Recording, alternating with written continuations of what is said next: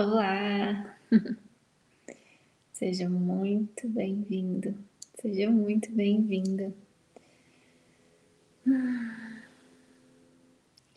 Vamos lá para mais um Conversando com Deus, aulas de um curso em milagres.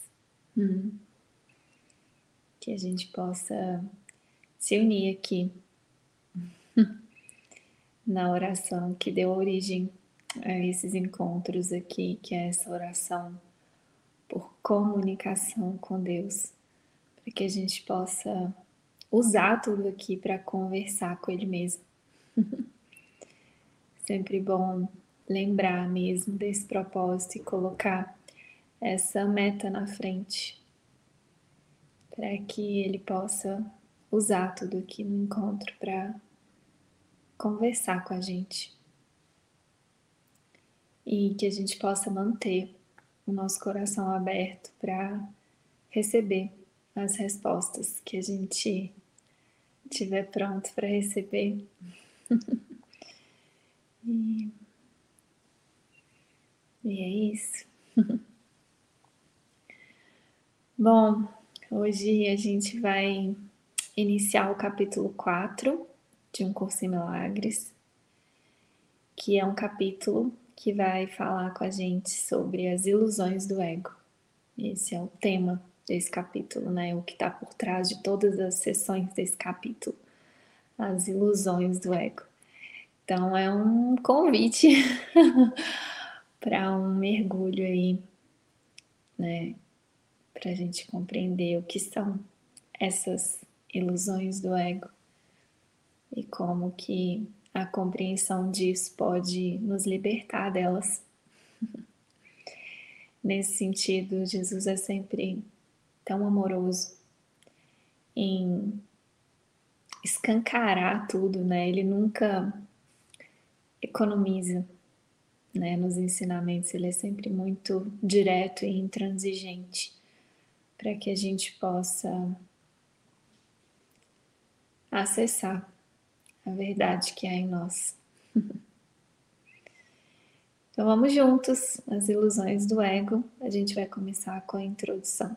Esse capítulo tem introdução, nem todos têm, mas esse tem introdução. Então vamos lá, que a introdução normalmente é a preparação da nossa mente, né, para o capítulo e para as sessões. A Bíblia diz que deves ir com um irmão duas vezes mais longe do que ele te pede. Certamente não sugere que o retardes em sua jornada.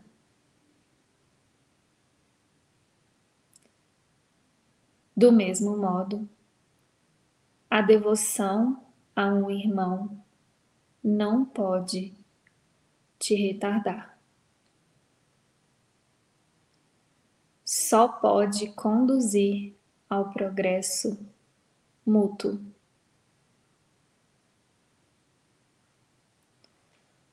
O resultado da devoção genuína é a inspiração. Uma palavra que, compreendida de modo adequado, é o oposto da fadiga. Estar fadigado é estar desespiritualizado. Mas estar inspirado é estar no espírito. Ser egocêntrico é ser desespiritualizado. Mas estar centrado no ser, no sentido correto, é estar inspirado ou no espírito. Os verdadeiramente inspirados são iluminados e não podem habitar na escuridão.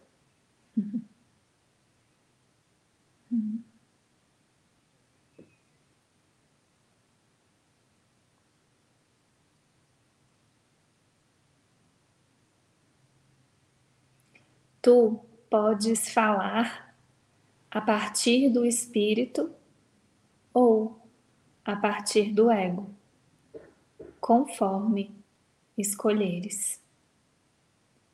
Se falas a partir do espírito, optaste por aquietai-vos e sabei que eu sou Deus.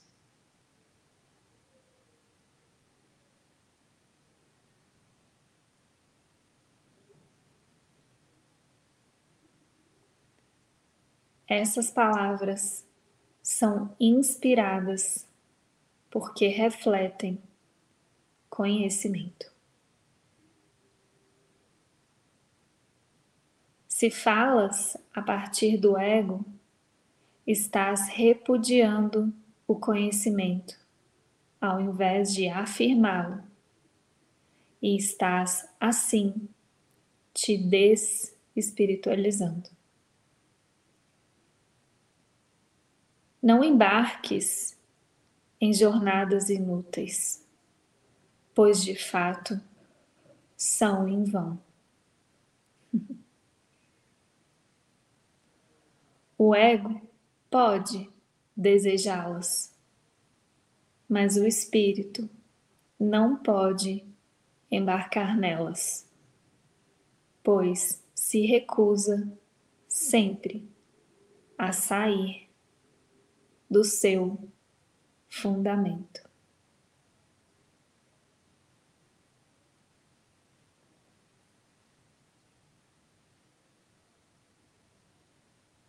Nossa, gente.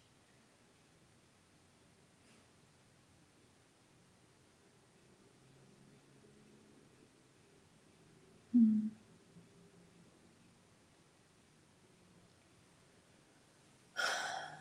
Ai, que lindo.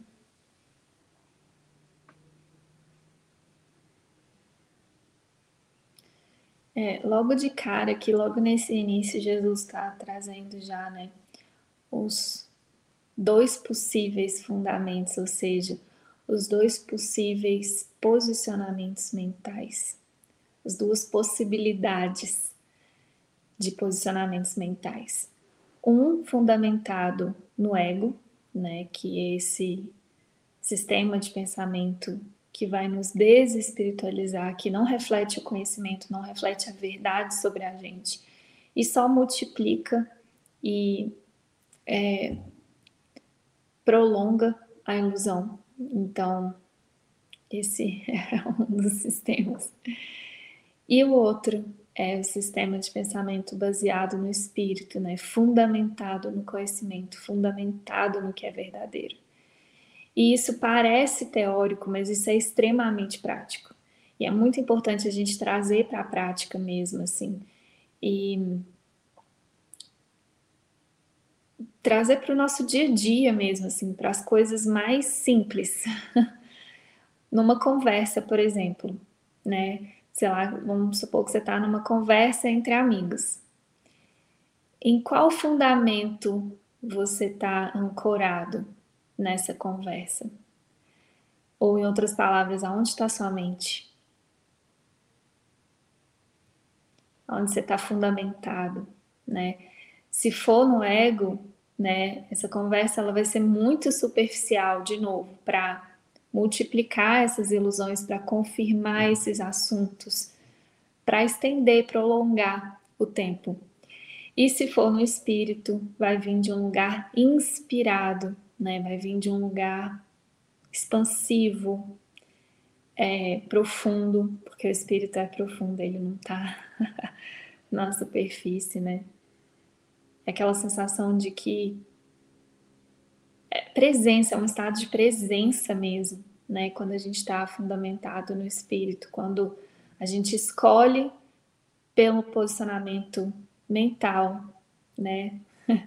No espírito, em algo muito além né, do mundo.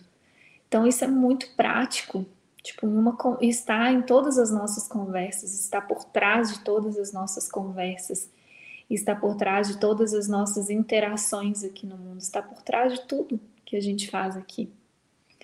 Então, reconhecer, né, onde está minha mente? Aonde eu estou posicionada, é uma questão de posicionamento. Está me vindo aqui essa palavra, assim, posicionamento.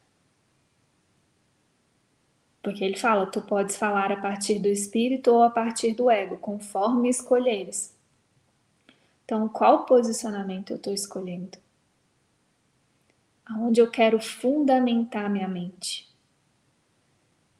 Né? Aonde está minha mente?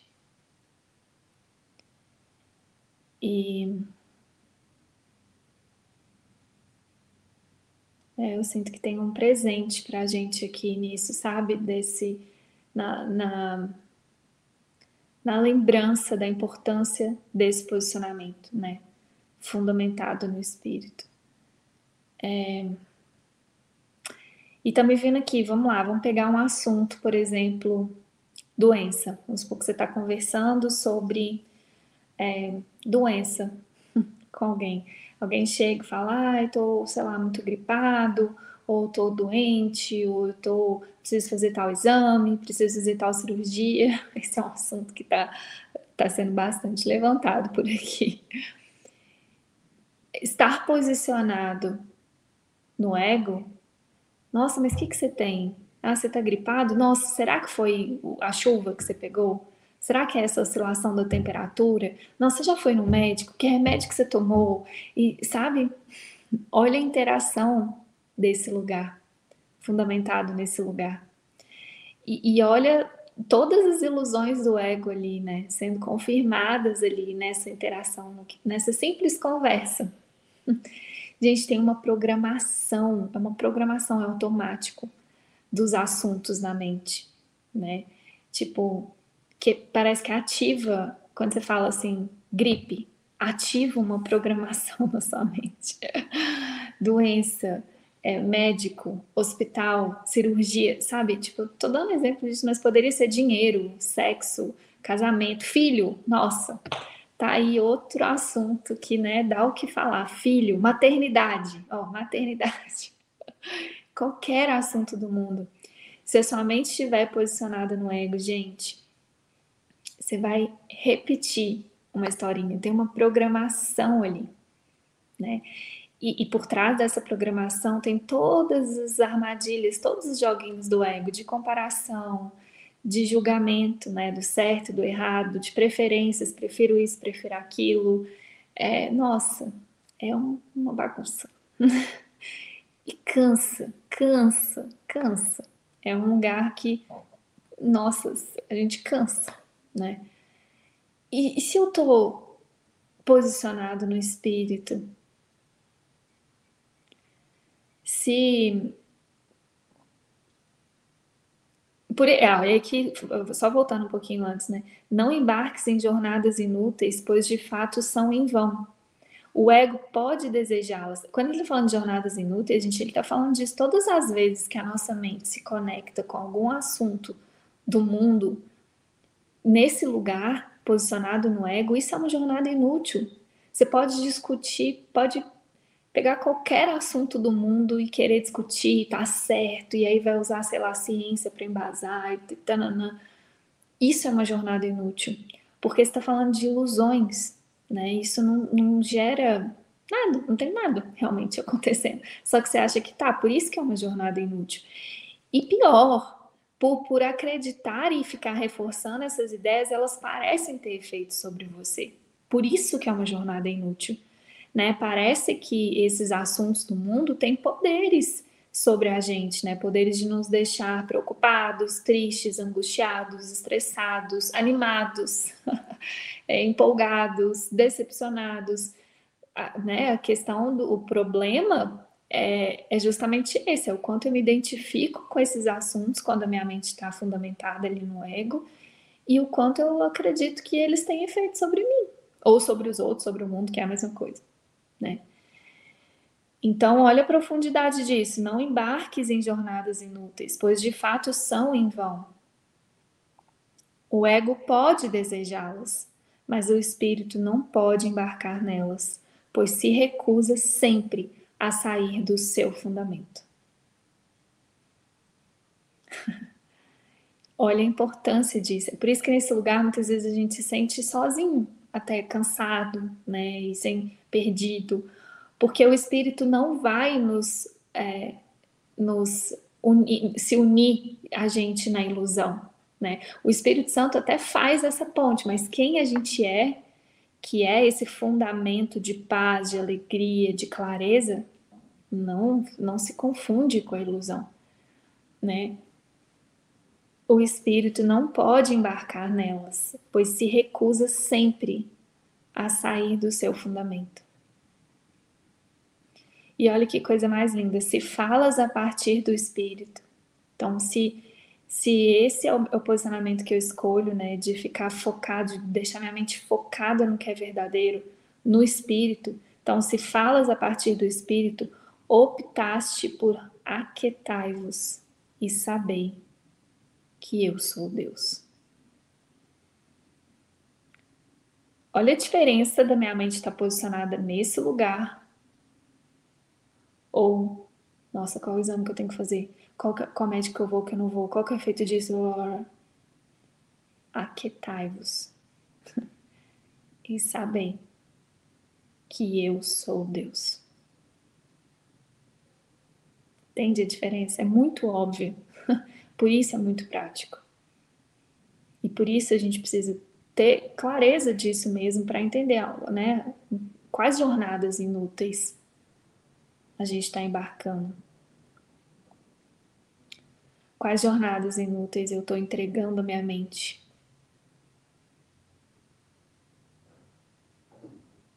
E o que, que aconteceria né, se, ao me perceber embarcando nessas jornadas inúteis, eu simplesmente parasse e me conectasse com o Espírito, me conectasse com algo verdadeiro, tipo esse pensamento: aquietai-vos e sabei que eu sou Deus. Esse é só um dos exemplos, né, dos pensamentos que podem te conectar com o espírito, te expandir a sua mente, né, te tirar desse lugar pequeno, dessas jornadas inúteis aqui, desses assuntos do mundo superficiais, vazios. Tem vários outros pensamentos que têm esse poder, que são pensamentos do Espírito Santo que fazem essa ponte me tiram da ilusão e me lembram da verdade, elevam a minha mente, me lembram do, do fundamento real né, de quem eu sou.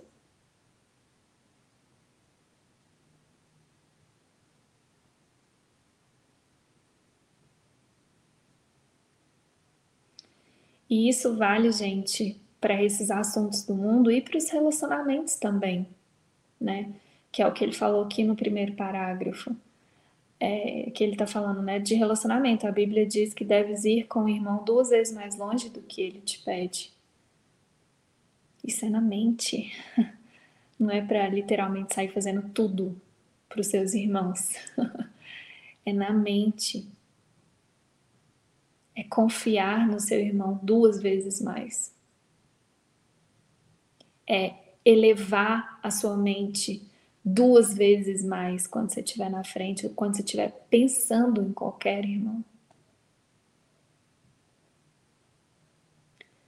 Certamente não sugere que o retardes em sua jornada. Do mesmo modo, a devoção a um irmão não pode te retardar.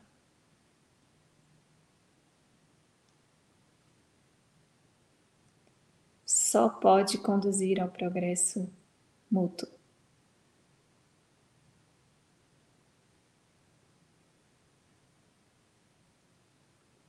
O resultado da devoção genuína é a inspiração, uma palavra que, compreendida de modo adequado, é o oposto da fadiga.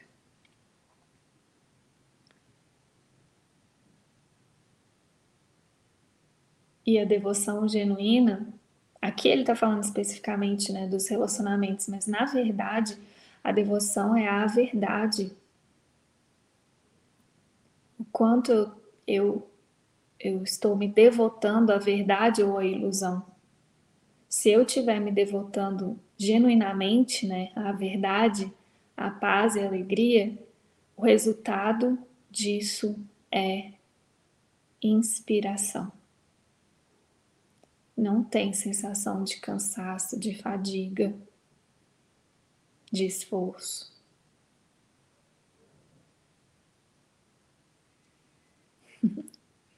e a forma como Jesus nos ensina a fazer isso é através do que parecem ser os nossos relacionamentos aqui. Então, se tem algum relacionamento em que eu estou experimentando fadiga, desconexão, desconforto, esforço, significa que nesse relacionamento, ao me relacionar com essa pessoa, seja fisicamente, pessoalmente, online ou mentalmente, que é a mesma coisa, toda vez que eu penso nessa pessoa, eu estou fundamentado no ego.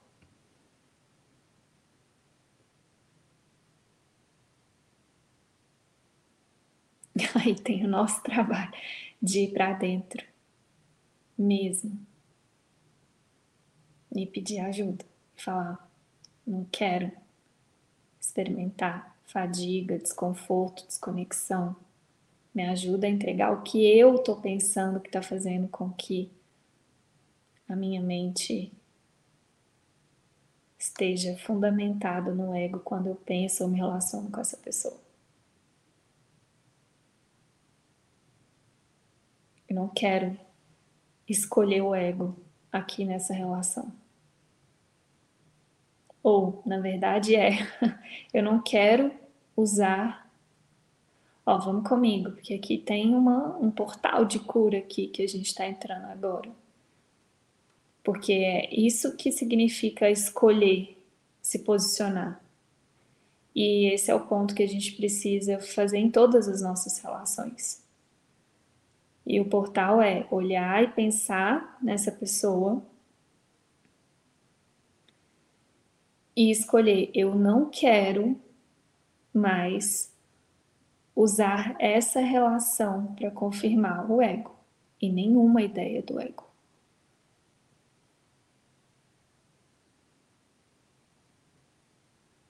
Porque se eu estou experimentando qualquer desconforto ou desconexão ou esforço, é só porque em algum lugar eu estou escolhendo usar essa relação para confirmar o ego. Então tem essa escolha que Jesus está nos convidando a fazer agora. Gente, é isso que significa deixar ir. O conceito de família, por exemplo. Deixar ir o conceito de mãe, de pai, de amigo, de filho, de marido, mulher, chefe, sócio. Isso que significa, né?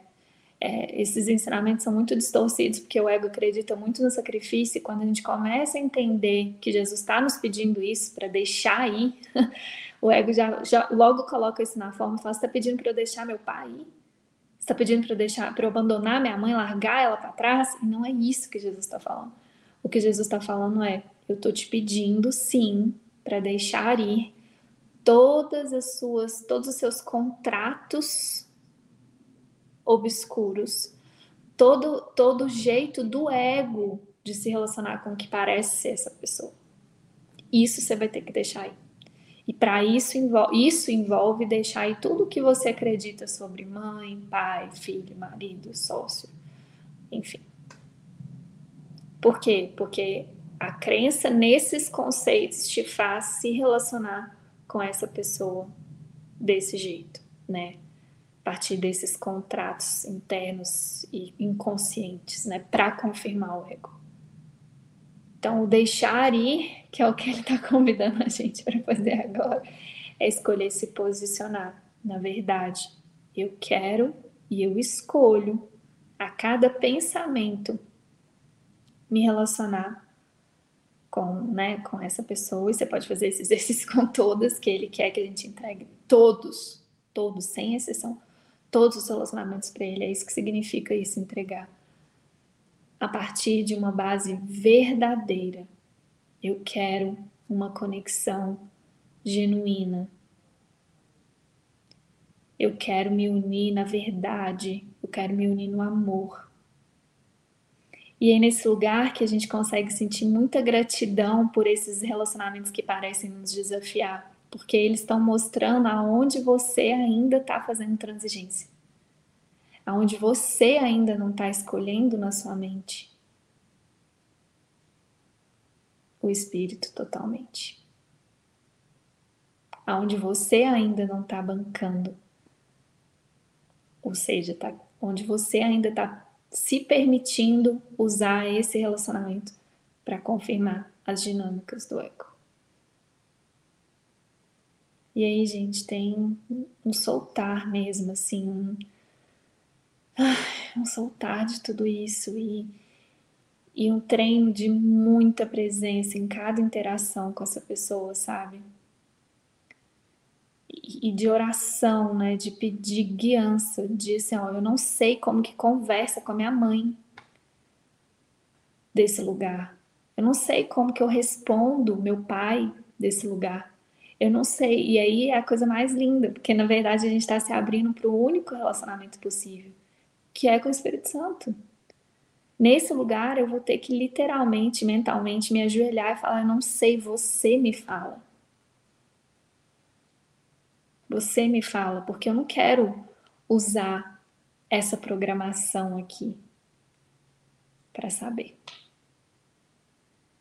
Até porque não está funcionando. Até então você vem usando e não está funcionando. Não é verdade que você está totalmente em paz nesse relacionamento, senão você não teria nem pensado nessa pessoa com essa conversa aqui. Então, entende? Tem esse lugar de esse ponto de rendição que a gente tem que chegar e falar: eu não sei, eu não sei me relacionar. E eu te entrego, Jesus. Te entrego, te entrego, Espírito Santo todos esses eu sei responder, eu sei o que fazer, ou eu sei o que ela está pensando, eu sei como é que vai ser isso, eu sei, eu sei. É, assim, volta para esse instante eu não sei. Você me fala. Quando é melhor eu conversar? Quando é melhor eu ver essa pessoa? Quando não é? Quando é melhor eu pensar nela e fazer uma oração por ela e quando não é? Entende? É isso que significa se posicionar na verdade.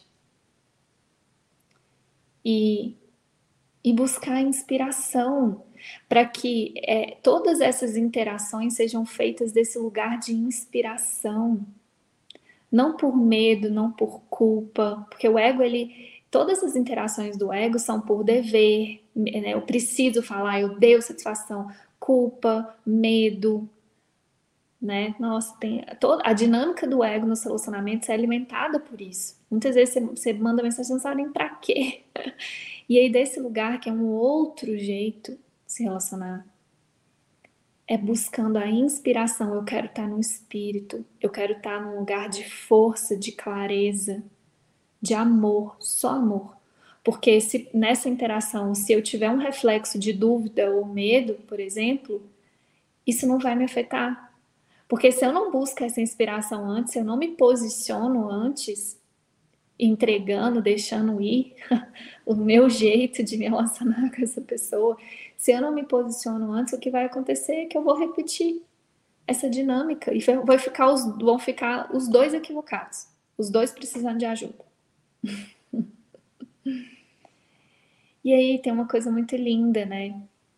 Que é a gente confiar que uma vez que, gente, buscar esse posicionamento, que é entrar em profunda oração por guiança, né, para esse para relacionamentos mais profundos, aonde acontece isso aqui, ó, só pode conduzir ao progresso mútuo, aonde todas as interações são para o progresso mútuo, são por amor, por nada mais. É, buscar esse lugar tão santo na nossa mente, porque é um lugar muito santo, é um lugar que só tem amor, que dissolve todas as dúvidas, dissolve todo o conflito, dissolve tudo. Só tem amor mesmo nesse lugar. E buscar isso, gente, é buscar a força de Deus. É buscar a força do céu que é nossa. Então, nesse lugar, a gente recebe todo o suporte, todo o suporte do céu. Nossa, dá até um negócio aqui. Me emociona pensar nisso, porque é real, é real isso, gente, isso não é teórico. Todo o suporte do céu se une a nós nessa oração.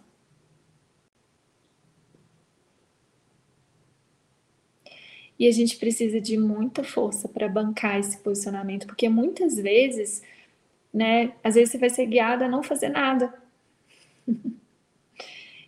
Além de confiar que aquela pessoa vai ser cuidada, talvez não por você, talvez não do jeito que você achava que era melhor para ela. Talvez não seja você, não seja a sua parte, não, ela não, talvez ela não vá receber de você o que você queria dar, mas essa sua oração faz com que todo o suporte do céu consiga alcançar essa pessoa. Porque você quebra essa dinâmica do ego que bloquearia esse suporte, tanto para você quanto para essa pessoa. É por todos, entende? É muito lindo o que acontece quando a gente topa realmente viver isso. Porque é pela salvação de todos, isso abre a mente para todos receberem esse amor. Para o amor literalmente fluir. Porque você solta a sua certeza e a sua arrogância de que você sabe o que é melhor para o outro. Você sabe o que tinha que acontecer, você sabe que era você que tem que resolver isso. E aí o ego usa, né? Porque é meu pai, porque é minha mãe, porque é meu filho, porque é meu marido, nananã, eu, eu sou responsável. Nossa, tem um, todo um esquema por trás disso. E soltar isso faz com que o amor consiga fluir. E aí é um progresso mútuo. Progresso mútuo.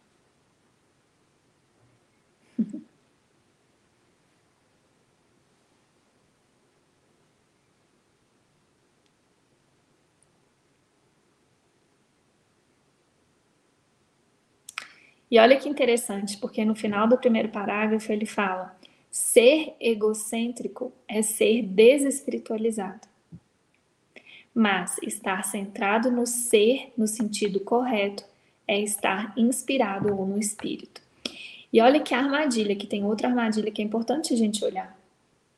Por quê? Ser egocêntrico. Muitas vezes a gente está lá, sei lá, vou usar ainda esses exemplos de relação com família né? Que é uma cura muito profunda isso, né? Essa ideia de família e todos os, os contratos, tudo, todas as tudo que tem, né, no inconsciente nessas relações.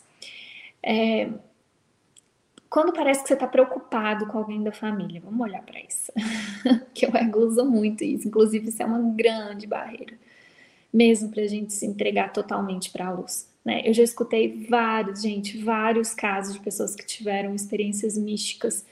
Eu tive também esse medo que eu vou, que eu vou compartilhar, mas várias pessoas me mandam contando dessas experiências místicas e chegaram nesse mesmo ponto, que é tiveram uma experiência na luz, né, mística mesmo, fora do mundo, com a luz, e aí depois experimentaram muito medo, é normal, né? Você vê muita luz, aí vem todo medo, é por isso que a gente está escolhendo como se fosse um processo, porque enfim, tem muito medo da luz na mente. É, então, muita luz, muita luz, aí um medo, e aí o que a materia, materialização do medo é: eu não posso desaparecer nessa luz porque eu preciso voltar para salvar meu filho, meu pai, minha mãe. Então, é muito comum, muito comum isso. Muito. e, e aí, por causa desses links, né, que o ego pega e distorce nesse lugar. Só que olha que lindo, Jesus está falando que você escolher ir desse lugar, você também está levando todos.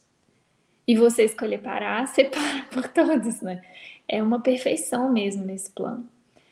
É, mas o que ele está falando. E aí, o que, que parece? Parece que essa preocupação, né? Eu preciso salvar tal pessoa, eu preciso ajudar, ou eu tenho que curar essa relação, enfim.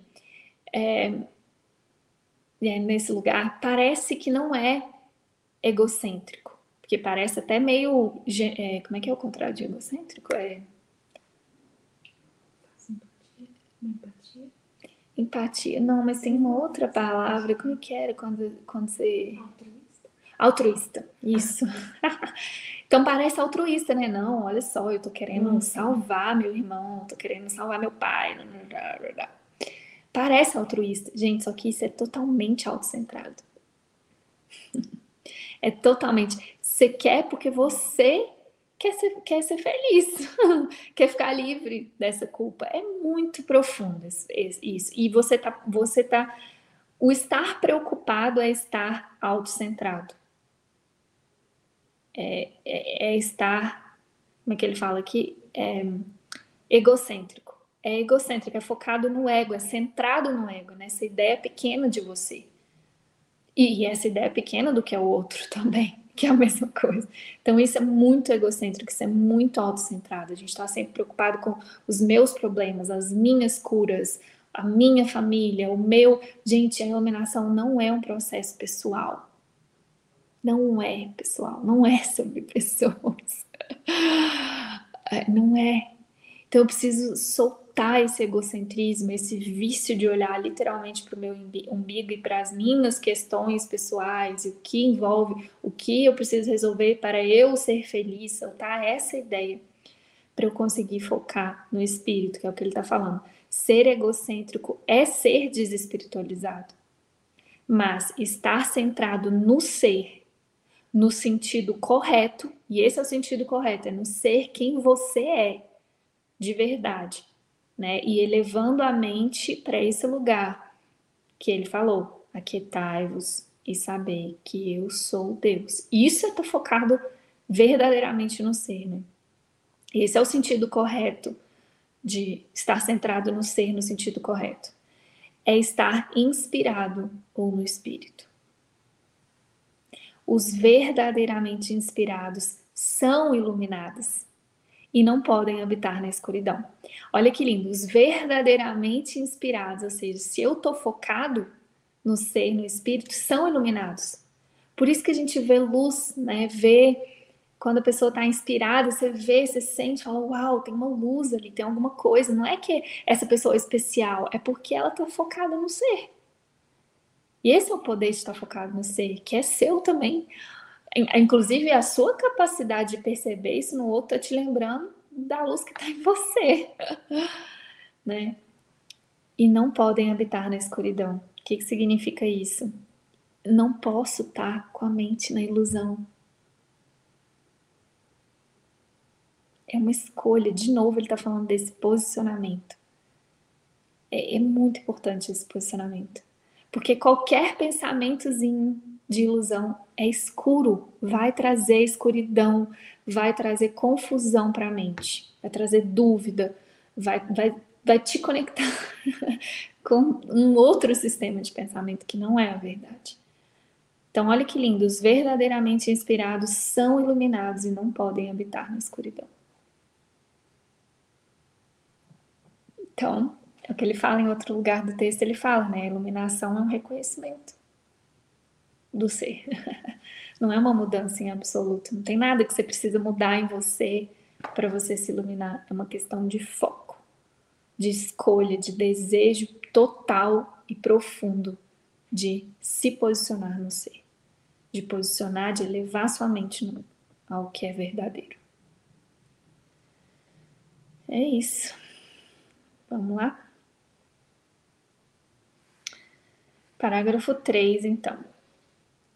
A jornada à cruz deve ser a última jornada inútil. Inútil.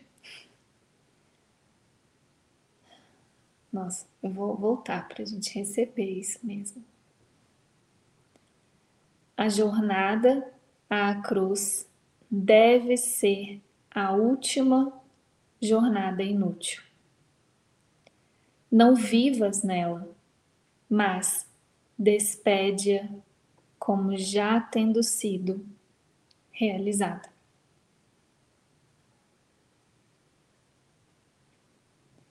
Se podes aceitá-la como a tua última jornada inútil, estás também livre para te unires à minha ressurreição.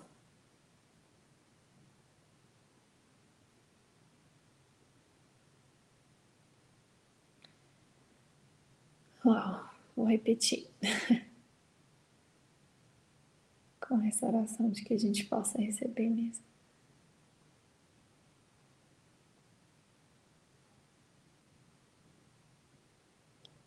Leva a gente além, Jesus.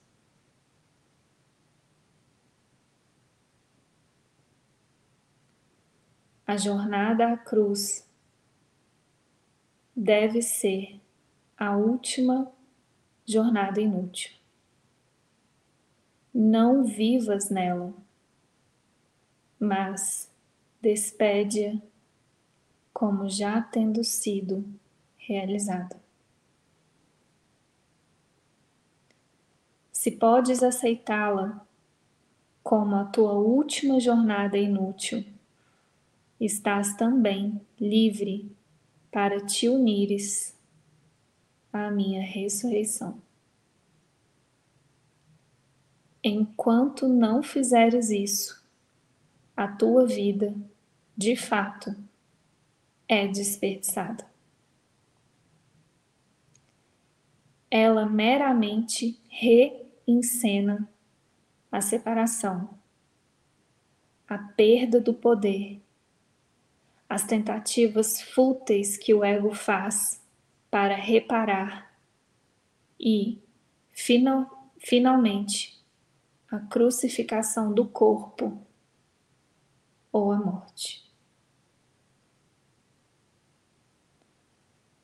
Tais repetições não têm fim até que se desista delas voluntariamente.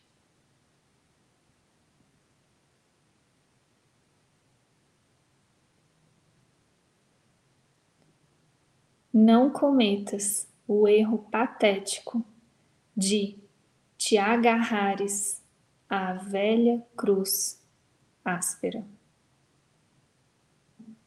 E aqui tem uma observação que essa velha cruz áspera é uma expressão em inglês que fala clinging to the old rugged cross, que é a referência a uma antiga canção religiosa muito conhecida nos Estados Unidos.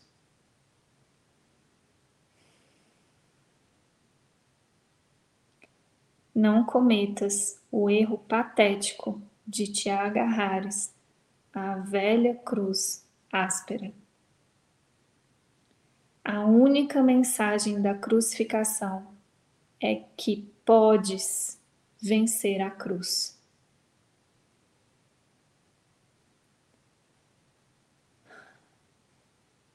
Até então, tu és livre para crucificar a ti mesmo tantas vezes quantas escolheres. Não é esse o Evangelho que eu pretendi oferecer-te.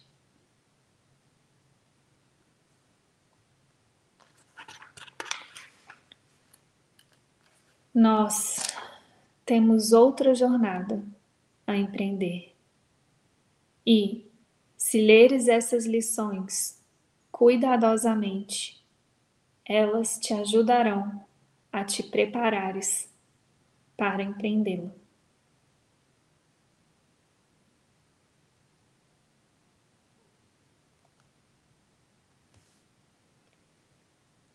E vamos lá, vamos ver o que a gente vai entrar na primeira sessão. Ensinamento certo e aprendizado certo. Vamos receber essas lições. que vai nos preparar para empreender essa jornada que Ele está nos convidando além da cruz, né? Ensinamento certo e aprendizado certo. Um bom professor esclarece as suas próprias ideias e as fortalece por ensiná-las. O professor e o aluno são iguais no processo do aprendizado. Eles estão no mesmo nível de aprendizado e, a menos que compartilhem suas lições, lhes faltará convicção. Um bom professor tem que acreditar nas ideias que ensina, mas tem que preencher ainda outra condição. Tem que acreditar nos estudantes a quem oferece as ideias. Gente, aqui tem uma chave muito importante que Jesus está trazendo. E aí eu posso falar assim da minha experiência como Paulinho, quanto isso aqui me salva. Eu sempre falo, né? É, eu, eu, eu, recebo muitas mensagens de gratidão pelos vídeos, pelos lembretes, né? Pela frequência. Eu falo, gente, recebo, né? Porque a gente precisa aceitar e reforçar a gratidão em nós. Mas assim, a gratidão é toda minha, porque é, é para mim, sabe? Tipo, tudo que eu faço é para reforçar em mim mesmo isso. E no meu caso, como Paulinha, né? Esse foi a guia, essa foi a guiança, esse foi o chamado para mim, porque era o mais útil para mim. E aí fica parecendo que isso que é ensinar e aprender, né? Só que não, assim, você não precisa sair por aí, como no meu caso foi, né? Sair por aí falando ou ensinando as ideias do curso. Não é isso que é ensinar e aprender. Em toda, toda interação a gente está ensinando e aprendendo. Então, o que me salva mesmo é lembrar disso, né? De que isso aqui é só para minha mente, para reforçar essas ideias e tal, mas que o verdadeiro ensinar e aprender está em cada interação. Cada pensamento Cada vez que eu penso em alguém, né, tá nisso. E, e o quanto aqui, uma chave muito importante, o quanto o compartilhar é importante. Porque a tendência do ego é bloquear a comunicação. Ele não quer que você compartilhe as ideias, justamente porque ao compartilhar essas ideias, ao ao ser autêntico, transparente com o que está no seu coração, ao se permitir ser vulnerável, ao se permitir viver com autenticidade mesmo os processos que você tem que viver, né? E compartilhar isso com quem tiver ao seu lado. A cura está nisso. Então o ego vai fazer tudo o que ele puder para fechar esse compartilhar, para ele vai colocar não, você não deve falar sobre esse assunto. Não, melhor você ficar calado, não compartilhe o que você está sentindo, não seja autêntico com, com o que você está vivendo, sabe? E, e, assim, ó, essa chave salva real, assim, todas as vezes que eu permiti, eu vi o ego querendo me fechar para não compartilhar, Jesus ia lá e me colocava na live. E quando eu tô aqui, eu não tenho o menor controle do que sai da minha boca, gente. Eu não tenho. É impressionante. Tipo, às vezes eu posso pensar assim, chega aqui, tudo desfaz, é como se as palavras se organizassem sozinhas. E era o meu presente nesse lugar, é tipo, não tem nada, não tem nenhum assunto que você tem que esconder de ninguém. Porque o esconder é o bloqueio de ensinar e aprender. E aí, quando você começa a, a, a entender isso, né? Aí ele, é beleza, ele fazia isso comigo nas lives, gente, ao vivo, beleza. Mas ele fazia isso comigo, eu ia pro salão do nada eu tava lá. Quando eu vi, eu já tava falando tudo que estava acontecendo comigo. Aí já tinha um outro chorando, a menina chorando, a outra lá, assim, ouvindo de lado. A gente não tem ideia do poder do compartilhar. Essa é uma chave muito importante mesmo, assim, do compartilhar. Então, um bom professor esclarece as suas próprias ideias e as fortalece por ensiná-las, né? E ensinar nesse lugar de compartilhar sabe? Compartilha com quem está do seu lado, claro, com oração, é, mas, é, sabe, as suas questões, tem conversas de coração para coração, pergunta como que você está se sentindo, o que está aí, né? Porque isso realmente é uma chave muito importante. Só que aí tem uma outra chave que é junto com essa, que é de um lugar igual, de igual, de um lugar vulnerável e verdadeiro. E era muito doido, eu sou muito grata ao Gabriel, assim, que meu marido, né? Porque ele, gente, o companheirinho poderoso nesse lugar, no início, bem no início, né? Eu treinando isso sete, oito, sete anos, oito anos atrás, quando a gente começou, assim, eu tava treinando, coitado, ele veio muitos meus bastidores, né? Então ele. E ele, e ele sempre foi muito posicionado nesse lugar, assim, no espírito, intuitivamente, assim, porque às vezes eu ia compartilhar com ele de um lugar superior. Né? Eu tô passando por isso, eu vi isso, eu curei, curei isso. E ele tinha uma resistência que ele não conseguia me ouvir. Ele ficava assim, puto. E isso me mostrava né? Que eu não estava me colocando nesse lugar igual. Eu queria compartilhar porque eu queria na arrogância mesmo. Assim, então isso vai limpando. Então a outra chave junto é isso que ele está falando. O professor e o aluno são iguais no processo de aprendizado. É na mente, assim, ó. É, nesse compartilhar, você tem que se colocar mesmo num lugar de igual. É não compartilhar nada, porque você é melhor nem pior, sabe? É, você não é nem melhor nem pior por estar experimentando o que você está experimentando e confiar, né? Quando você se posiciona nesse lugar de igualdade, você confia que o que você compartilha é perfeito para todos os envolvidos, sabe? Tem uma perfeição, uma coisa muito linda que acontece mesmo a partir desse posicionamento interno, sabe? Oh, e a menos que compartilhem suas lições, lhe faltará convicção. E aqui outra coisa, todas as vezes que eu via eu entrava em dúvida, eu entrava em medo, muito medo. Né? A gente já falei isso muito, né? Sem fantasiar, sem romantizar esse caminho. A gente vai passar por fases muito escuras, de muito medo e muita dúvida. E pode olhar assim. É, assim ó, eu vou falar todas as vezes que eu entrei nessa escuridão de dúvida e de medo, é porque eu estava me fechando de compartilhar. E o compartilhar, expor as ideias, falar sobre esses assuntos que você não quer falar, que você tem vergonha de falar, que você tem medo de falar, que você acha que você vai ser julgado, que ninguém vai entender. O falar cura. Não é à toa, gente, que a gente tem né, na, na comunidade a roda de expressões, curas e milagres. Não é à toa que na frequência a gente incentiva tanto as expressões, é, o, o, sei lá, escrever seus pensamentos, expor o ego, porque é muito poderoso. Parece muito bobo e simples, né? Falar, ah, isso é tão bom, fala, não, melhor não. Só que é muito poderoso. E o contrário também, o poder de te fechar. Que, porque acontece isso aqui, ó. É exatamente isso aqui que Jesus está falando, ó. É, e a menos que compartilhem suas lições, lhes faltará convicção. Você vai começar a entrar em dúvida, medo, confusão mental mesmo.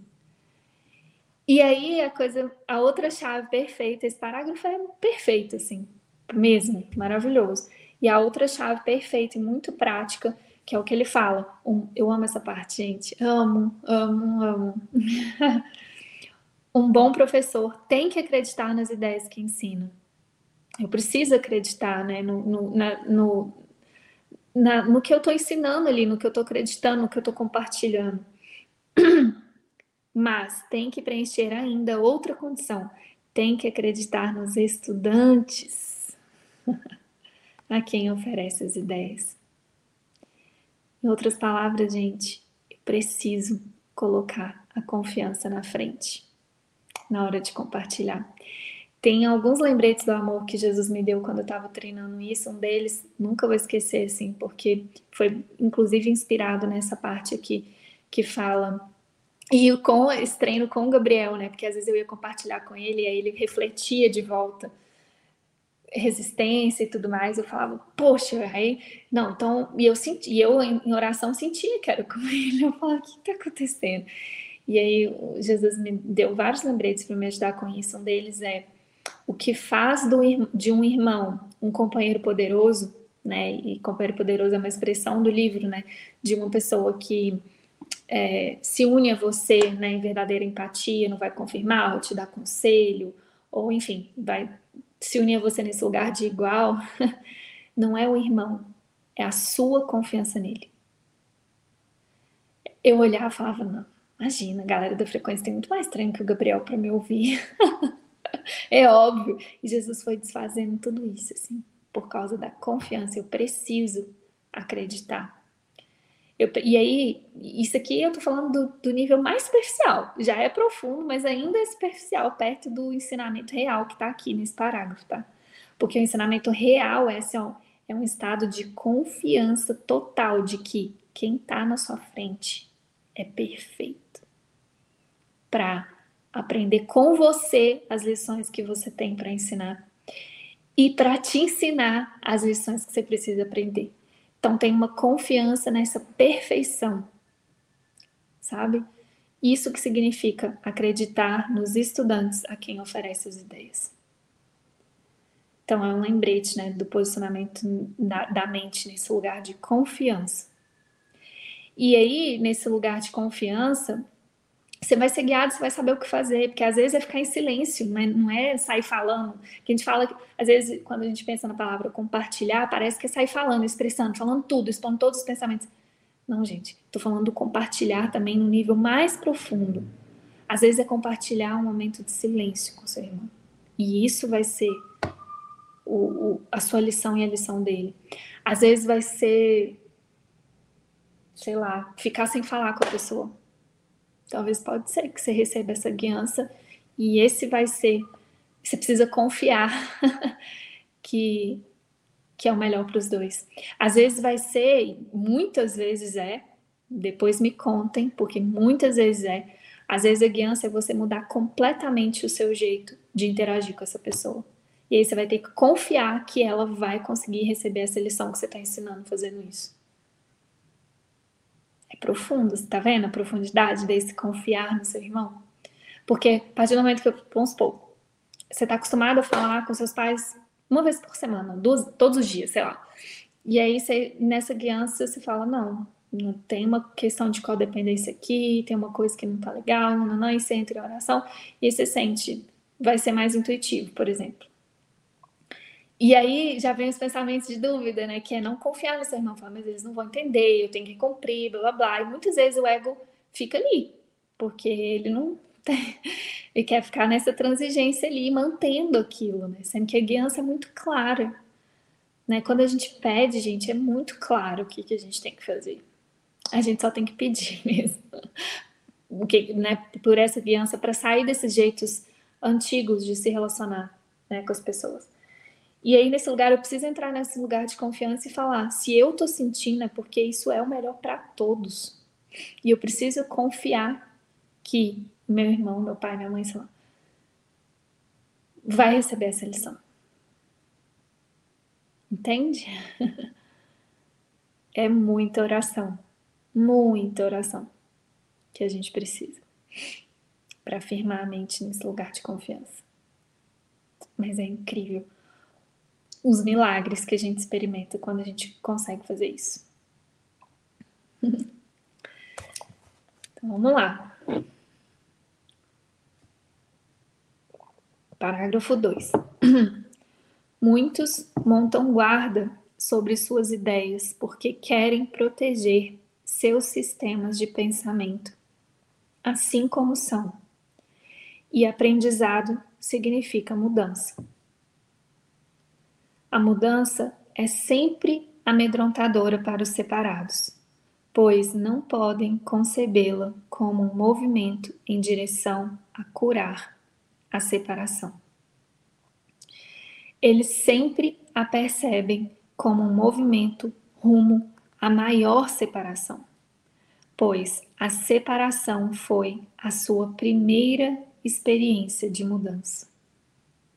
Gente, olha que importante que Jesus está trazendo aqui. Isso é muito importante. Tem muita resistência na mente às ideias, a mudança de ideias, né? Que reflete a mudanças mesmo. Tipo assim, tem muita resistência a mudanças na nossa mente. Se eu vir para você agora e vou falar assim, a partir de amanhã você é, vai mudar totalmente a sua dieta, o que você come todos os dias. Um exemplo, sei lá, me veio isso aqui agora, mas é um exemplo muito bobo, sabe? Já, tipo, como assim?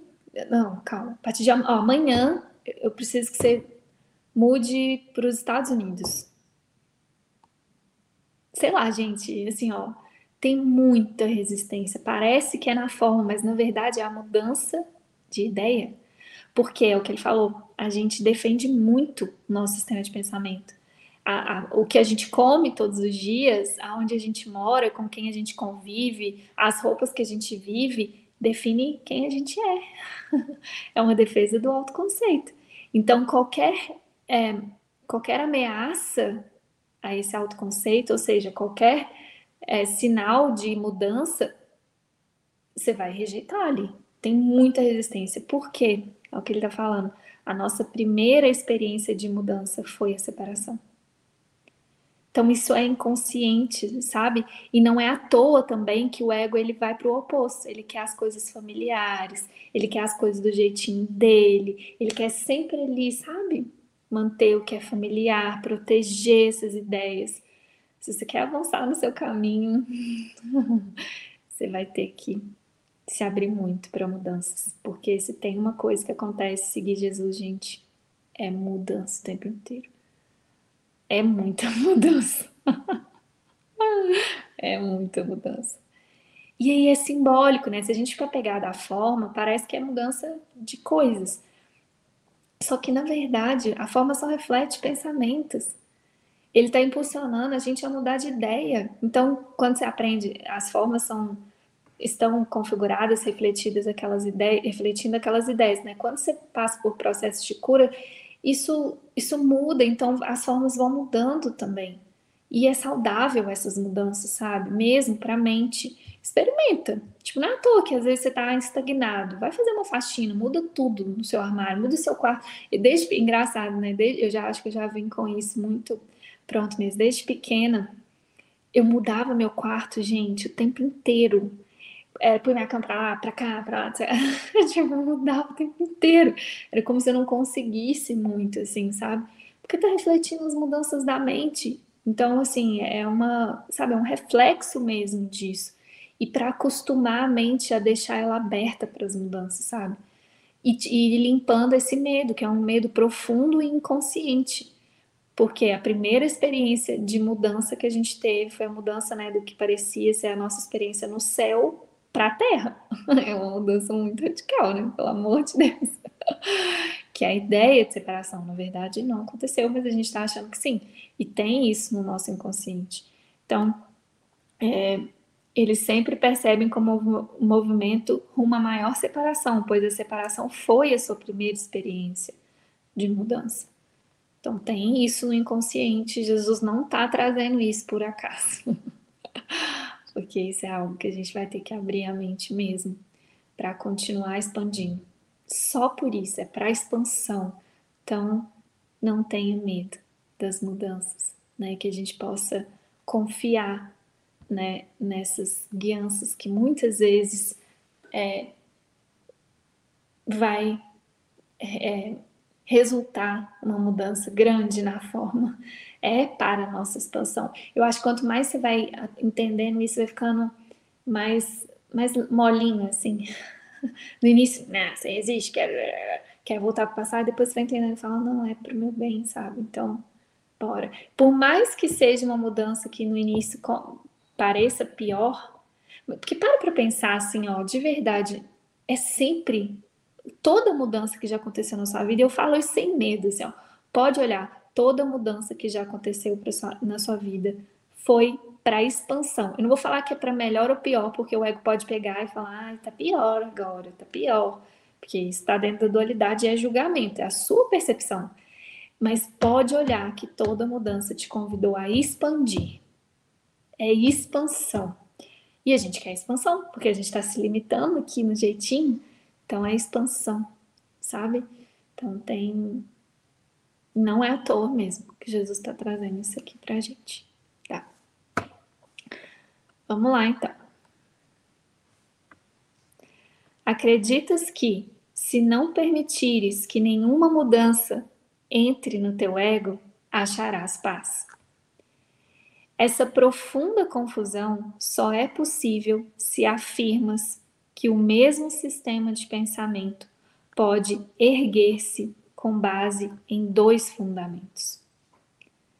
Nada pode alcançar o espírito a partir do ego, e nada pode alcançar o ego a partir do espírito. Não tem transigências, né? São dois sistemas de pensamentos completamente distintos e não tem, não tem como essa transigência, né? O espírito não pode fortalecer o ego nem reduzir o conflito dentro dele. O ego é uma contradição. O seu ser e o ser de Deus estão em oposição. Eles se opõem na origem, na direção e no resultado. Olha que importante. Vou repetir. O seu ser, então quem você pensa que é, né, o ego, o seu ser, esse serzinho separado, individual, o seu ser e o ser de Deus estão em oposição. E ele colocou em itálico estão porque parece que tá, mas não tá. em última instância, não estão, porque o ego é uma ilusão, né? Tanto que a gente está num capítulo que tá falando das ilusões do ego. Só que, como eu acredito na separação, parece que estão. O seu ser e o ser de Deus estão em oposição. Ele se opõe na origem, na direção e no resultado. São, fundal, são fundamenta, fundamentalmente irreconciliáveis. São fundamentalmente irreconciliáveis, porque o espírito não pode perceber e o ego não pode conhecer. Portanto, não estão em comunicação e nunca podem estar em comunicação. Apesar disso, o ego pode aprender, mesmo que o seu fazedor possa ser guiado de forma equivocada. Ele não pode, no entanto, fazer da vida doada a total ausência de vida. Ainda bem, né? O espírito não precisa ser ensinado, mas o ego tem que ser. O aprendizado é, em última instância, percebido como assustador, porque conduz ao abandono e não à destruição do ego à luz do espírito.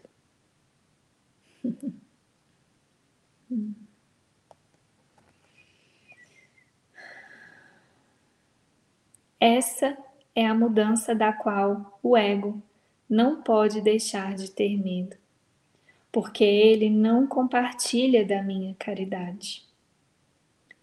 Minha lição era como a tua, e, porque a aprendi, posso ensiná-la.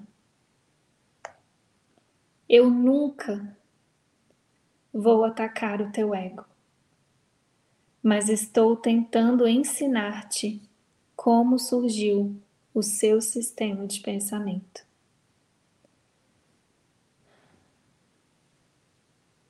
Quando eu te lembro da tua verdadeira criação, o teu ego não pode deixar de responder com medo.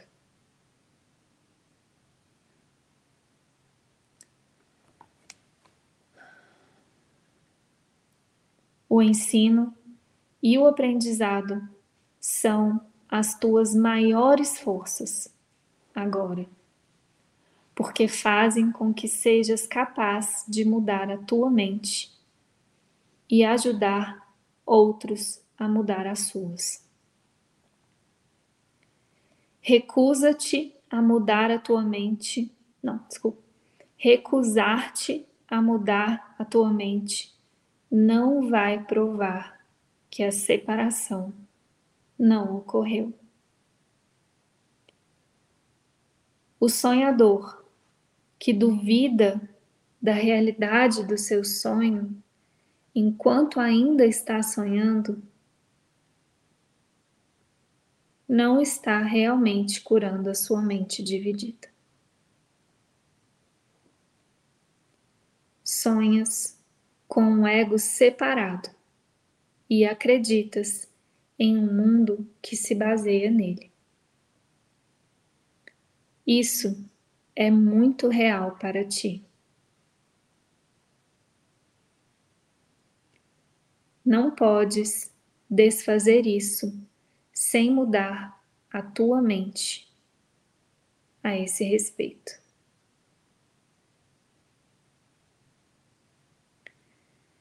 Se estiveres disposto a renunciar ao papel de guardião do teu sistema de pensamento e abri-lo para mim, eu o corrigirei muito gentilmente e te conduzirei de volta a Deus.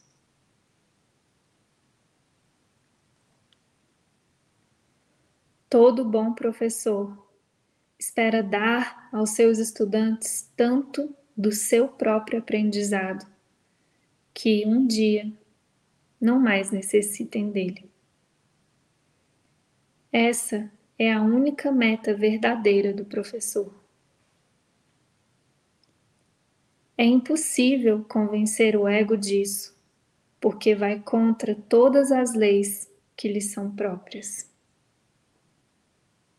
Mas lembra-te de que as leis são estabelecidas para proteger a continuidade do sistema no qual o legislador acredita.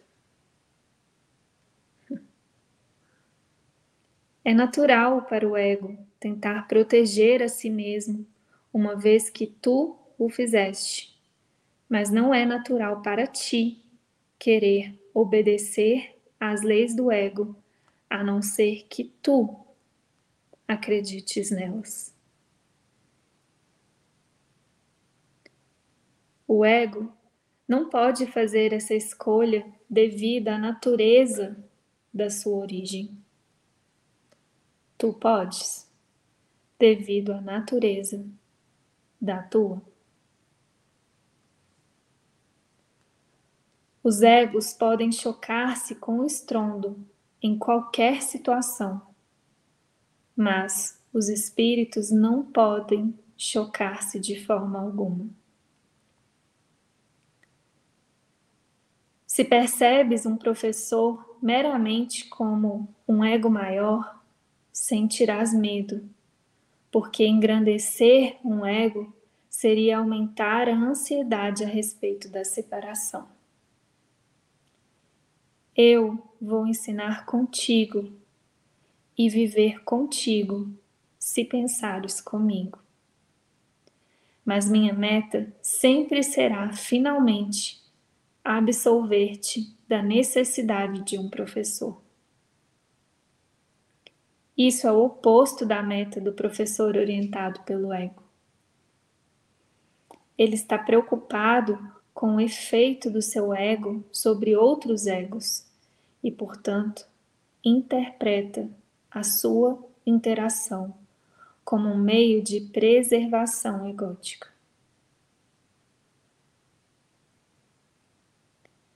Eu não seria capaz de devotar-me ao ensino se acreditasse nisso. E tu não serás um bom, não serás um professor devotado enquanto acreditas nisso.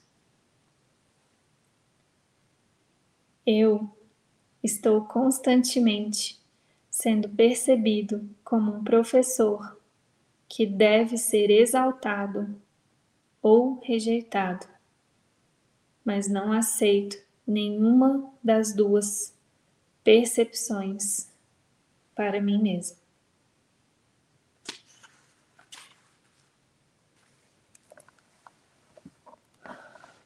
O teu valor não é estabelecido pelo ensino ou pelo aprendizado. O teu valor é estabelecido por Deus. Enquanto contestares isso, tudo o que fizeres será amedrontador. Particularmente, qualquer situação que se preste à crença na superioridade e na inferioridade.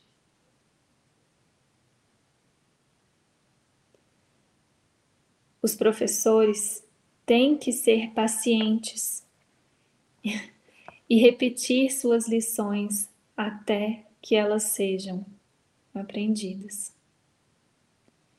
Eu estou disposto a fazer isso, porque não tenho nenhum direito de estabelecer os limites do teu aprendizado para ti.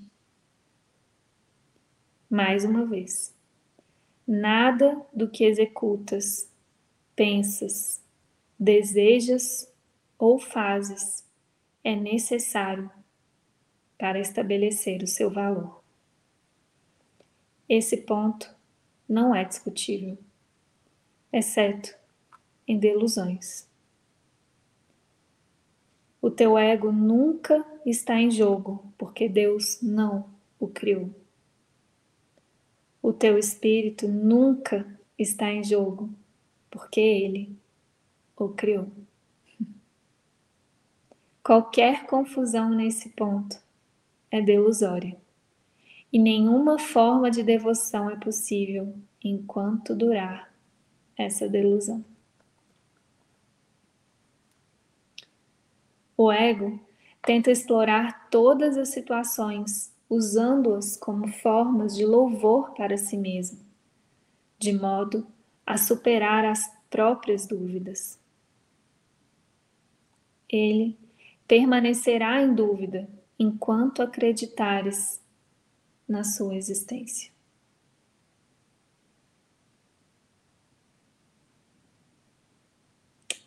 Eu vou repetir, gente. Nossa, esse parágrafo aqui, meu Deus. Ele está descrevendo o que, que acontece na, na nossa mente quando a gente começa a duvidar da gente, do curso, de Jesus, do nosso caminho. É isso aqui, ó.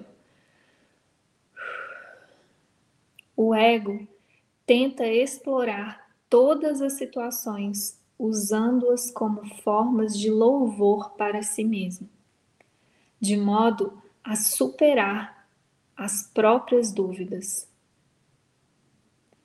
Ele permanecerá em dúvida enquanto acreditares na sua existência. Tu que o fizeste, não podes confiar no ego, porque na tua mente certa reconheces que ele não é real. A única solução sã é não tentar mudar a realidade, que é de fato uma tentativa amedrontadora, mas aceitá-la como ela é. Tu és parte da realidade que permanece imutável, além do alcance do teu ego, mas facilmente acessível ao espírito. Quando sentes medo, aquieta-te e sabe que Deus é real e que tu és o seu filho amado, com quem ele se compraz. Não permitas que o teu ego conteste isso, porque o ego não pode conhecer o que está tão além, tão além do seu alcance como tu estás.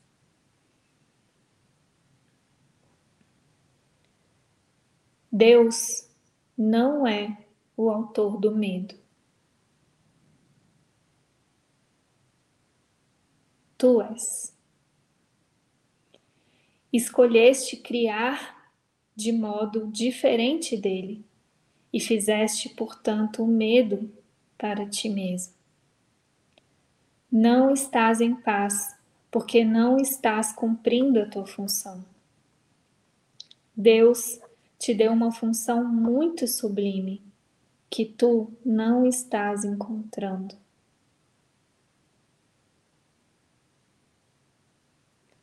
O teu ego escolheu sentir medo ao invés de encontrá-lo.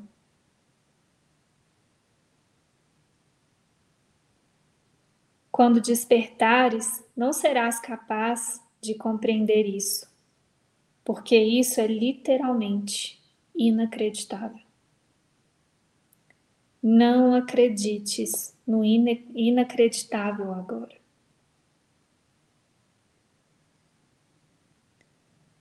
Qualquer tentativa de aumentar sua credibilidade meramente adia o inevitável. A palavra inevitável é amedrontadora para o ego, mas alegre hum, para o espírito. Deus é inevitável e tu não podes evitá-lo, assim como ele não pode evitar-te.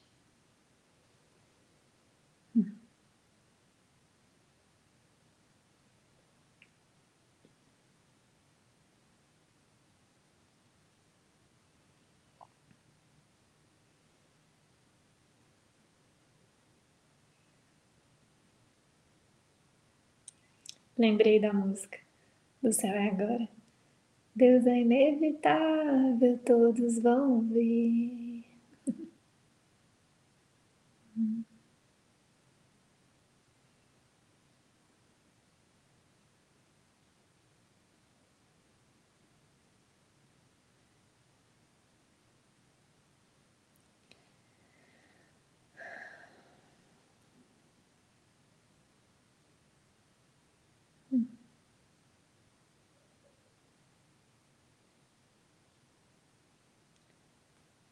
O ego tem medo da alegria do espírito, pois, uma vez que tu a tiveres experimentado, retirarás toda a proteção do ego e passarás a não ter nenhum investimento no medo.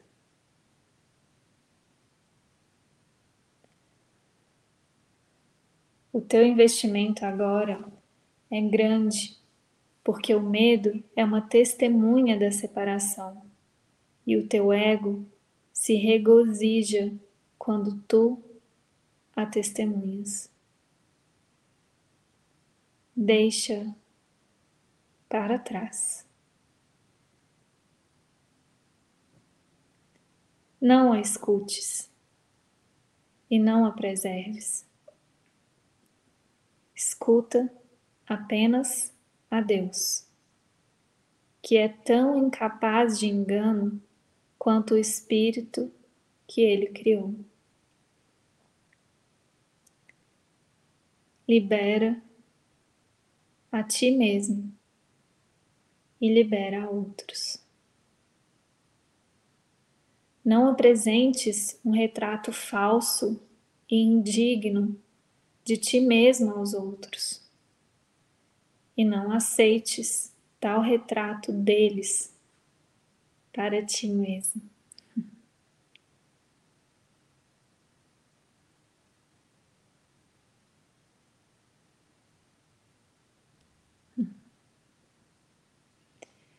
Ó, para quem ainda tem dúvida de como colocar tudo isso aqui em prática, tá aqui. O passo a passo. Libera a ti mesmo e libera a outros. Não apresentes um retrato falso e indigno de ti mesmo aos outros. E não aceites tal retrato deles para ti mesmo.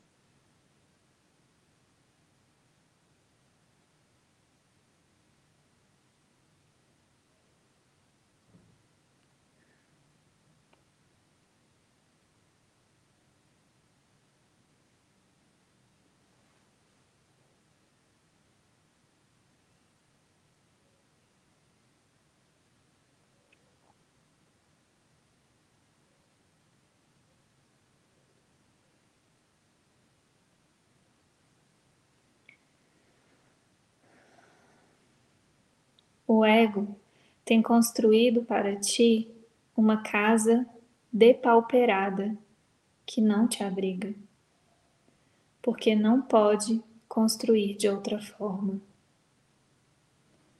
Não tentes fazer com que essa casa empobrecida fique de pé. a sua fraqueza é a tua força. Só Deus pode fazer uma casa digna das suas criações, que escolheram deixá-la vazia por desapropriarem a si mesmas.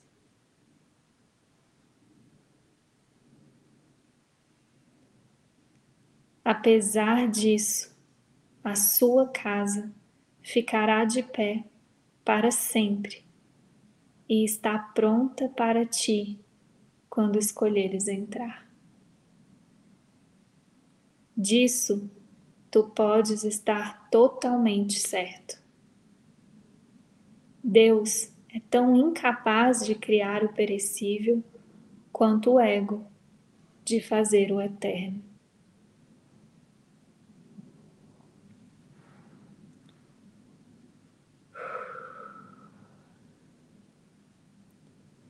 Com o teu ego. Tu nada podes fazer para salvar a ti mesmo ou aos outros. Mas com o teu espírito podes fazer tudo para a salvação de ambos. Nossa, gente, essa.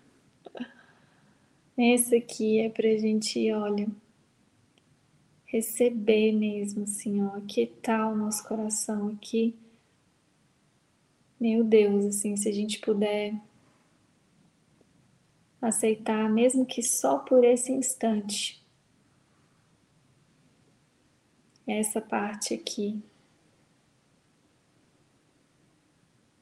Nem sei, assim, ó, a grandeza disso, quanto isso vai trazer paz descanso, clareza, força.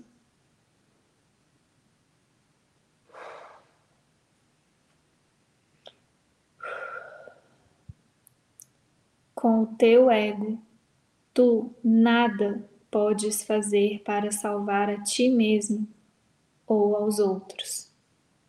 Mas com o teu espírito podes fazer tudo para a salvação de ambos. A humildade é uma lição para o ego, não para o espírito. O espírito está além da humildade, porque reconhece sua radiância e, com contentamento, derrama sua luz por toda parte. Vou repetir. O espírito está além da humildade, porque reconhece sua radiância e com contentamento derrama sua luz por toda parte.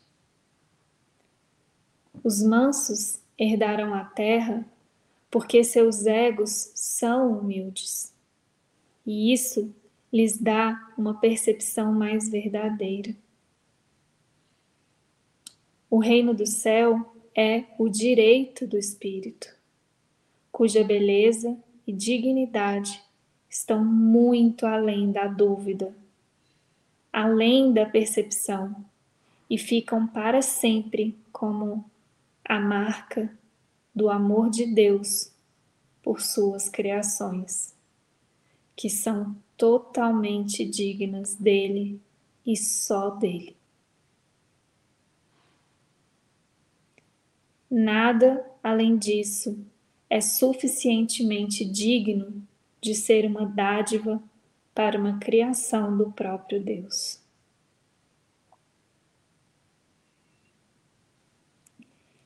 Eu substituirei o teu ego se tu o desejares, mas nunca o teu espírito. Um pai pode seguramente deixar uma criança com um irmão mais velho que tenha se mostrado responsável, mas isso não envolve nenhuma confusão em relação à origem da criança. O irmão pode proteger o corpo da criança e seu ego, mas não se confunde com o pai por fazer isso. Tu podes me confiar o teu corpo e o teu ego, apenas porque isso faz com que sejas capaz de não te preocupares com eles e me permite ensinar-te que eles não têm importância. Eu não poderia compreender a importância que tem para ti se uma vez eu mesmo não tivesse sido tentado a acreditar neles. Vamos então empreender o aprendizado dessa lição juntos, de modo que possamos ficar livres deles juntos. Eu preciso de professores devotados que compartilhem meu objetivo de curar a mente. O espírito está muito além da necessidade da tua proteção ou da minha. Lembra-te disto.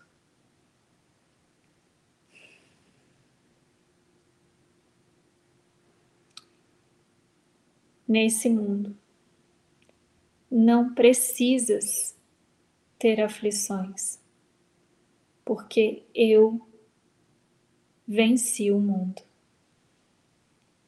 É por isso que deves ter bom ânimo.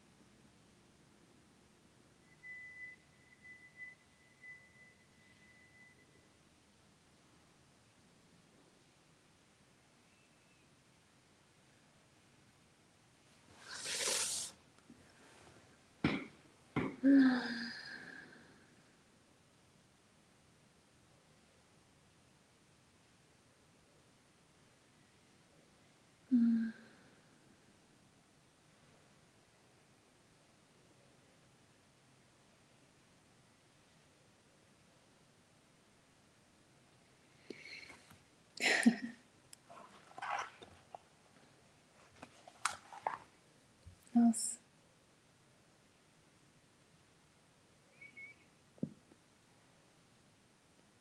Essa última parte, essa oração sempre me emociona. Traz a lembrança mesmo do poder, né, de Jesus.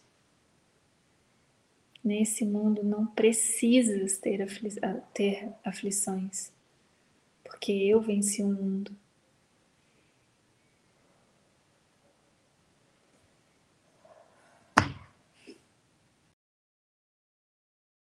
É por isso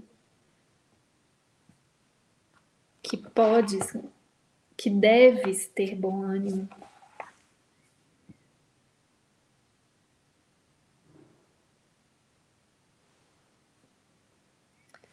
Se eu tô tendo aflições no mundo, eu não tô contando com Ele que venceu o mundo.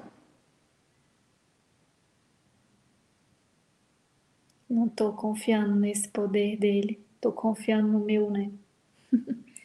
Importante a gente olhar para isso.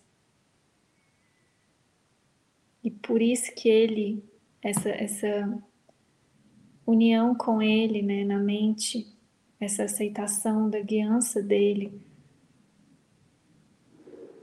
essa permissão que ele falou, essa entrega para Ele, do nosso ego, do nosso corpo, entrega de tudo, você não vai precisar preocupar com nada, porque Ele vai cuidar. Quando você precisar ir ao médico, Ele vai te falar. Quando você precisar tomar uma vitamina, Ele vai te falar.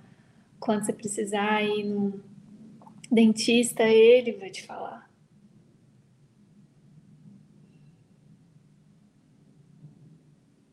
Ele vai trazer. Ele traz. por isso que deve ter bom ânimo. Por isso que Jesus é a nossa alegria, por isso que conhecer Ele é alegre.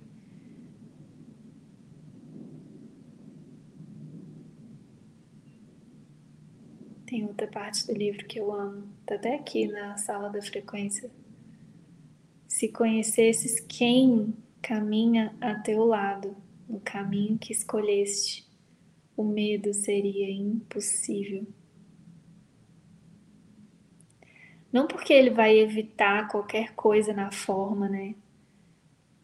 Que isso é uma grande armadilha, uma grande arrogância a gente achar que seguir Jesus é não ficar doente, não ter problemas, entre aspas, na forma. Não é sobre isso, né? Não ter aflições é não acreditar na doença, nem nos efeitos dela, nem nas causas, nem nos efeitos né, dela. É, nossa, é tão além, gente. É por isso que você tem bom ânimo, né? Que você aceita tudo com alegria e gratidão. e fala: Ok, você tá comigo. Por isso que Ele é a nossa alegria. Porque essa união com Ele traz esse entendimento sobrenatural, né? metafísico, sei lá, palavra para isso, mas transcendental. Não importa a palavra, mas essa traz essa experiência mesmo, além do mundo, né? É só assim mesmo, para ele afirmar que venceu o mundo, porque na visão linear ele foi escrachado, é, violentado, rasgado, crucificado. E daqui eu venci o mundo.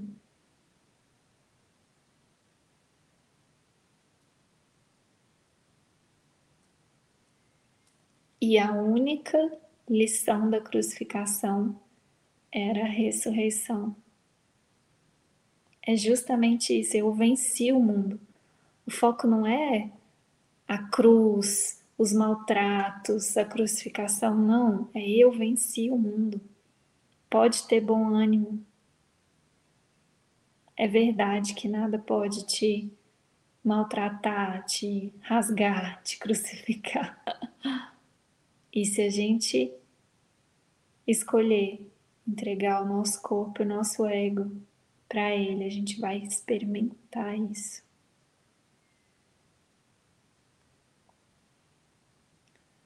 E a gente quer. Se a gente chegou até aqui agora juntos, é porque a gente quer essa experiência. Então chega de duvidar da nossa devoção, chega de duvidar da nossa capacidade, do nosso valor, do nosso merecimento disso.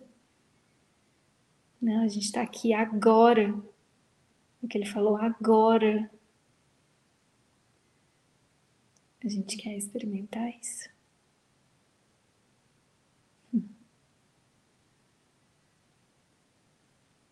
É verdade que nesse mundo não precisas ter aflições.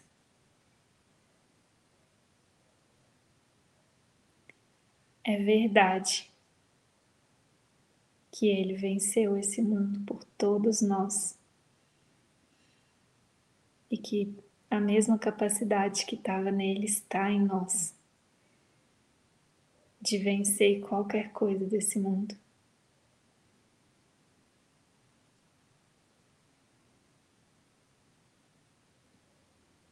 Tem um lembrete de amor que fala isso. Você tem agora toda a capacidade divina para transcender qualquer coisa desse mundo, para vencer qualquer coisa desse mundo. E é por isso que a gente quer ter bom ânimo. É por isso que a gente quer experimentar. E é por isso que a gente vai experimentar a paz e a alegria que vem disso. Amém. Amém. Obrigada. Uau. Obrigada por toparem receber isso juntos. É muito gostoso experimentar isso nessa comunidade. Isso é nessa tribo de Cristo aí, para gente sustentar esse lugar da mente. Muito lindo. E é isso, amores. Falando em tribo de Cristo, então em breve, em breve teremos novidades. Semana que vem a gente vai ter uma sessão, é, inauguração de uma, de uma nova série de eventos, de, nem sei, de reuniões que vão acontecer lá na tribo, porque a gente tem essa, né, que é o Conversando com Deus, a gente tem a roda de expressão curas e milagres, que é amanhã com a Paty. A gente tem um encontro com os lembretes do amor, que é os domingos com a Digi. A gente teve o primeiro encontro com filmes comentados, é, comigo e com o Gabriel, e a gente deve ter outro. E agora a gente vai ter um encontro que vai chamar Vivendo em Comunidade. é, a Pri e a Mi se sentiram muito inspiradas para compartilhar um pouquinho com vocês um pouco das vivências que a gente está tendo aqui na casa da comunidade da Frequência do Amor. Então, acho que esse encontro vai ser muito legal. É, vai ser, o primeiro vai ser segunda, né? Terça, Terça dia 5, 19 horas. Para quem é da tribo de Cristo. Se você não faz parte ainda da tribo de Cristo, é, dá uma olhadinha no nosso site, o cristoemvocê.com, tem todas as informações para você se inscrever, tem sete dias gratuitos para você é, experimentar e participar aí de todos esses eventos. A gente em breve também vai ter um encontro com gratidão com a Andrea. E a gente está em oração e organizando também um possível retiro para o Natal porque a gente inscreveu a Frequência do Amor numa campanha que o pessoal do The Chosen fez no Brasil para passar um episódio é, surpresa, é, especial de Natal. Então, algumas é, igrejas, alguns grupos vão receber esse, esse episódio e a frequência foi aceita, foi escolhida. Então, a gente está organizando aí esse evento em breve a gente vai divulgar no Insta, no Insta da frequência e, e para quem é da tribo também vai receber as informações de como que vai funcionar. A gente está ajustando alguns detalhes ainda, mas é, em breve a gente vai abrir essas inscrições aí, tá bom? Tem muita coisa linda aí para a gente estar tá juntos e é isso. Beijo, até o próximo.